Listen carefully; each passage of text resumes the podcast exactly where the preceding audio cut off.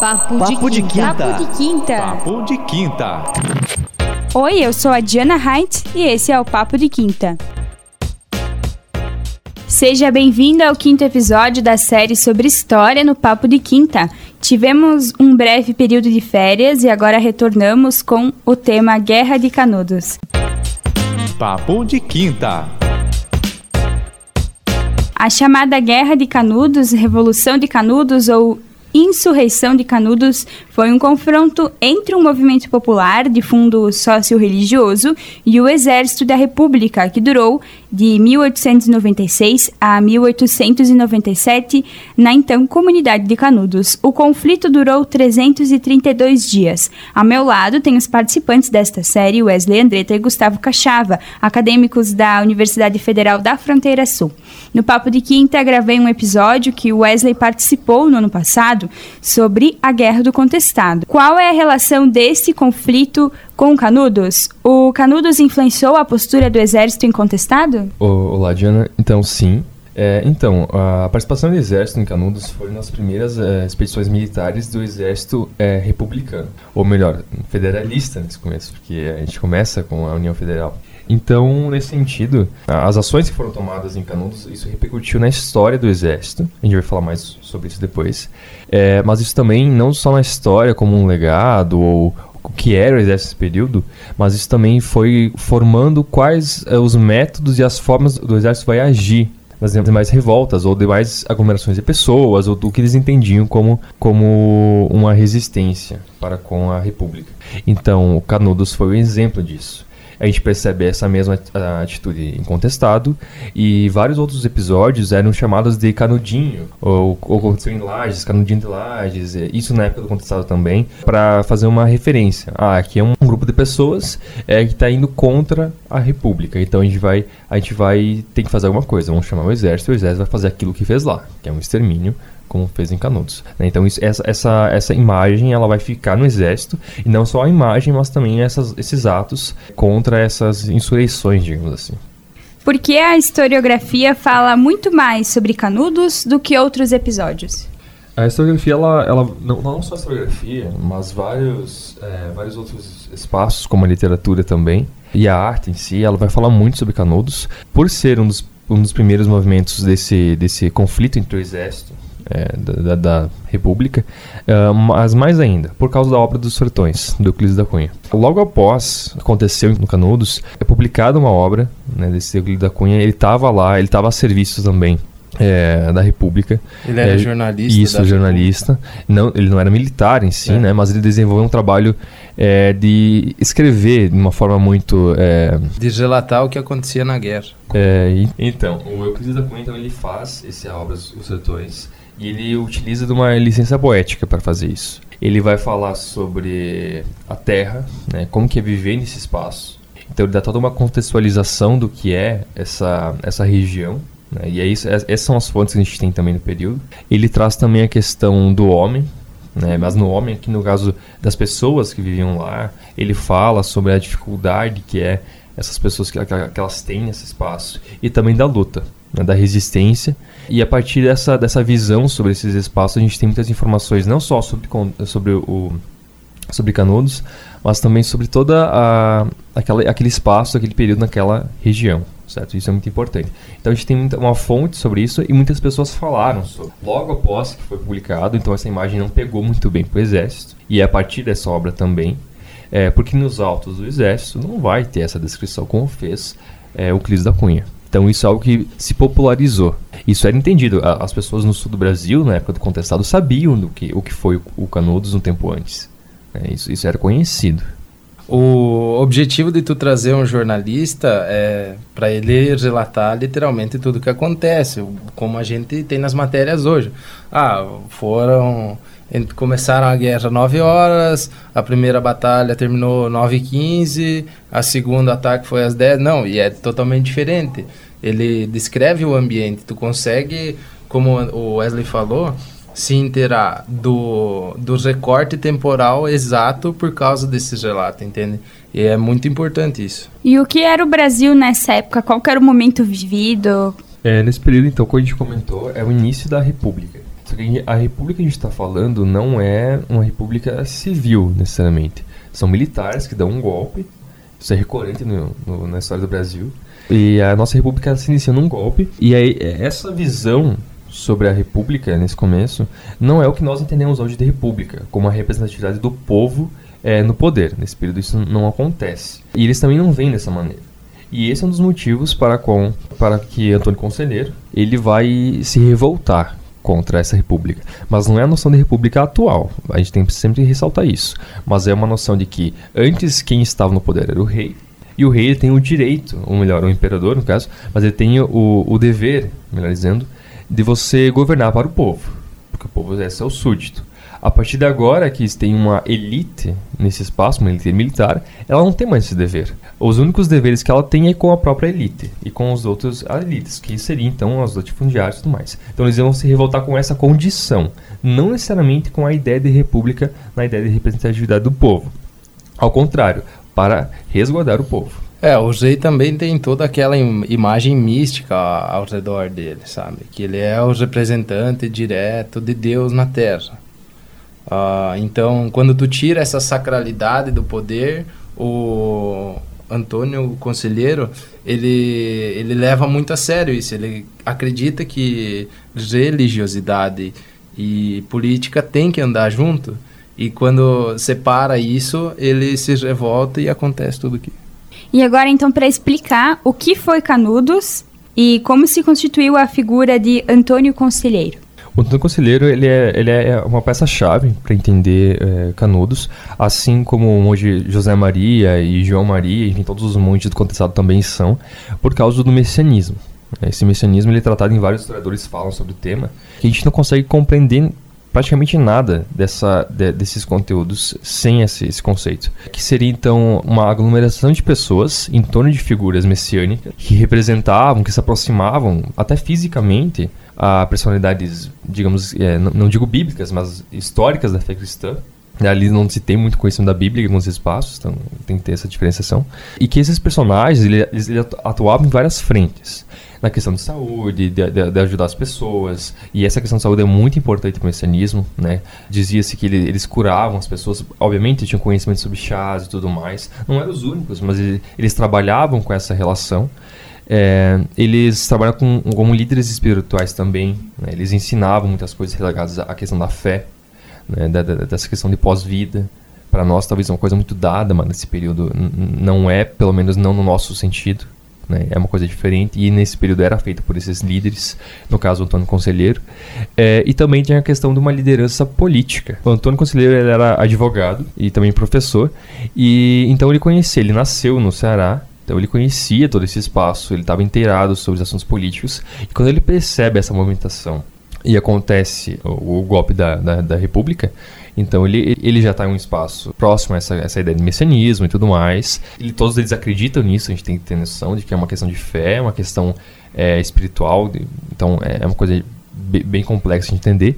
Mas então ele vai vai buscar falar com as pessoas, dar um apoio às pessoas pobres, que é o que acontece nesse período, é, e mostrar que, é, que essa república, essa movimentação, ela não é a favor do. Né, o povo está sofrendo muito. E é o que a gente percebe também na obra dos Sertões do Euclides da Cunha. Né, não é algo é, não é um discurso político, isso acontecia. O que dá para identificar com essa movimentação de pessoas é que essa república que vem para ser uma coisa do povo, mas acaba não sendo porque ela é militar, ela é muito fraca quanto à assistência.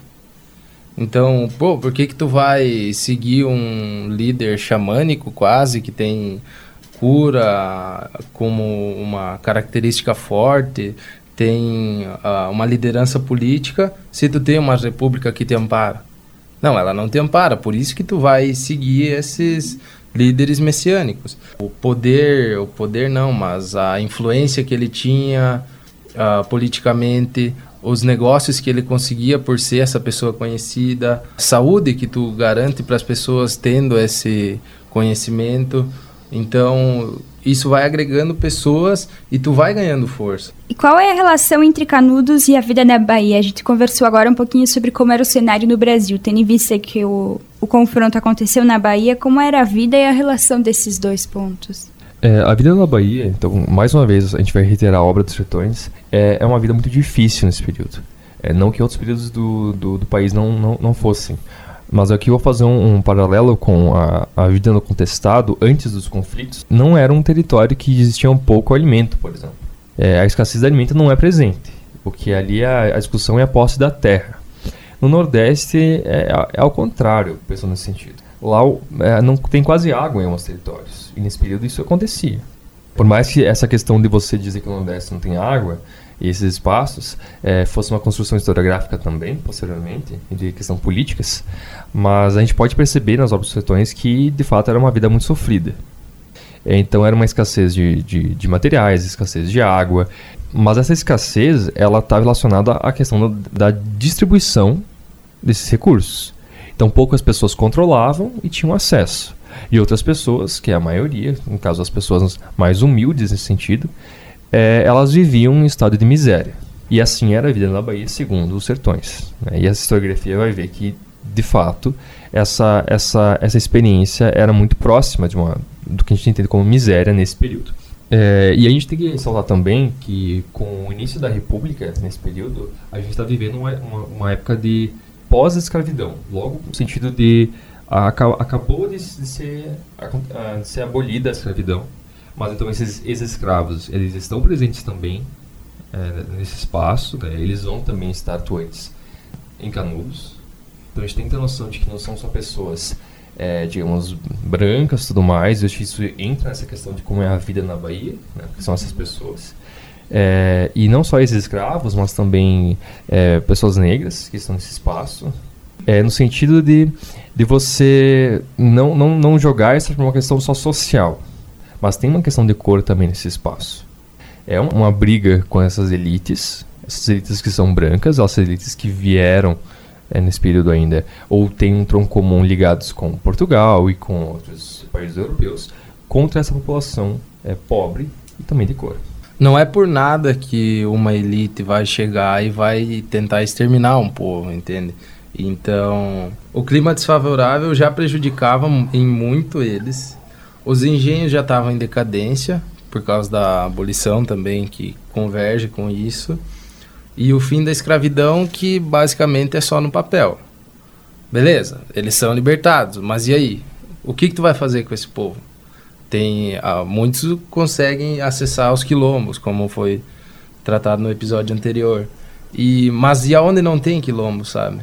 Que organização que eles vão seguir? Aonde que eles vão ir? Que amparo eles vão vão buscar é nesses mais uma vez nessas figuras messiânicas que eles vão se apoiar. Porque lá eles têm apoio eles têm uma rede de trabalho eles conseguem produzir seu alimento eles conseguem saúde coisa que o Estado novamente não traz para essas pessoas. É, e ainda mais pensando que o Estado nesse período ali ele é como uma forma de você assegurar à elite os seus bens essa nova república pelo menos então você assegura esse espaço e a ideia deles era totalmente ao contrária. Era você ser uma comunidade, você ajudar uns aos outros. Isso é muito próximo do que João Maria e José Maria falavam no contestado. Né? É, de você auxiliar. Quem tem comida vai comer e quem não tem vai comer também. Nesse sentido. Então todo mundo vai, vai se ajudar e tudo mais. Então essa é a lógica de você criar esses espaços, essa, essas cidades, esses redutos também nesse sentido, é de você trabalhar um, uma sociedade dentro de uma sociedade que não os ajuda e que só é, dificulta ainda mais a vida dessas pessoas. E por que foram tantas incursões militares para destruir Canudos? Bom, primeiramente tem que entender então por que destruir Canudos. Por que, que isso é um problema? E sim, claro, foram várias incursões, foram pelo menos cinco incursões. Essas incursões são batalhas, não são um grupinho de soldados que vão lá e vão conversar um com a é, galera. Não, isso são incursões militares bem, bem, bem pesadas, de, de extermínio também. De mortes? De mortes, aham. Uhum. E, enfim, a, começa essa primeira incursão a partir do entendimento de, de que havia relação de comércio também entre Canudos e as cidades. E em uma dessas comercializações, é, que foi feita a, a, realização do pagamento de Canudos para as sociedades para adquirir madeira, é, essa madeira não foi entregue.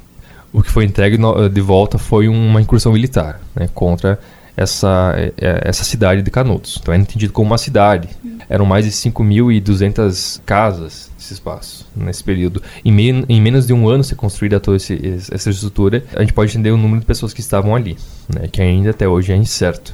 Então, por que ele explica Canudos? Porque ele representa exa exatamente aquilo que o Antônio Conselheiro falava. Era uma cidade que estava ali, estava se organizando, então ela não tinha uma relação com a República. Era uma cidade que ia contra a República, claro, no sentido é, do seu tempo, mas ia contra. Então, em nome da República, uma República nova, a recém-findada, ela precisa exterminar os seus inimigos. Ela não pode achar que esse tipo de, de, de pensamento vai se prolongar para o resto do Brasil nesse sentido, pelo menos pensando nessa relação. Obviamente que talvez não houvesse uma relação de levar aos pedaços do Brasil, mas, por exemplo, no contestado sabia-se de Canudos. Então isso teve uma influência. E se teve uma influência após o extermínio, possivelmente também poderia, aqui numa questão não historiográfica, obviamente, mas pensando no sentido, poderia sim chegar essas ideias a outros espaços, não é? É? Mas então a ideia é essa, porque houve tantos, porque houve uma resistência. Uma resistência muito efetiva nesse espaço, né, pelos sertanejos de, do, de, Canudos. A resistência em si, ela não necessariamente vai ser ver qualquer soldado da República e atacar eles. Só de escolher viver dessa maneira já é uma forma de resistência. De se ajudar, de uh, conseguir manter uma cidade de quase 20 mil habitantes uh, com pessoas trabalhando, uh, produzindo a, a sementes, seu próprio alimento, comercializando esses alimentos. Eles tinham também criações de cabras, esse couro de cabra era vendido.